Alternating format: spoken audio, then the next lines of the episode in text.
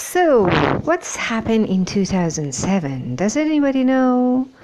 Oh, okay, let me refresh it a bit. Uh, the Czech Republic, Estonia, Hungary, Latvia, Lithuania, Malta, Poland, Slovakia, Slovenia, they all joined the Schengen border of free zone. Okay, next.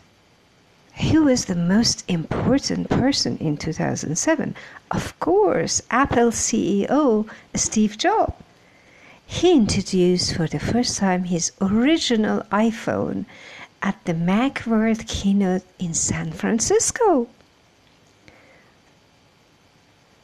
And elsewhere, Sheikh Mohammed of Dubai made the largest single donation to a charity foundation for educational purposes in the Middle East for 7.41 billion in euro.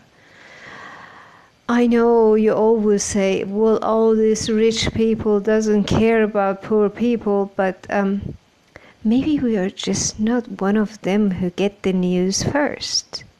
Or?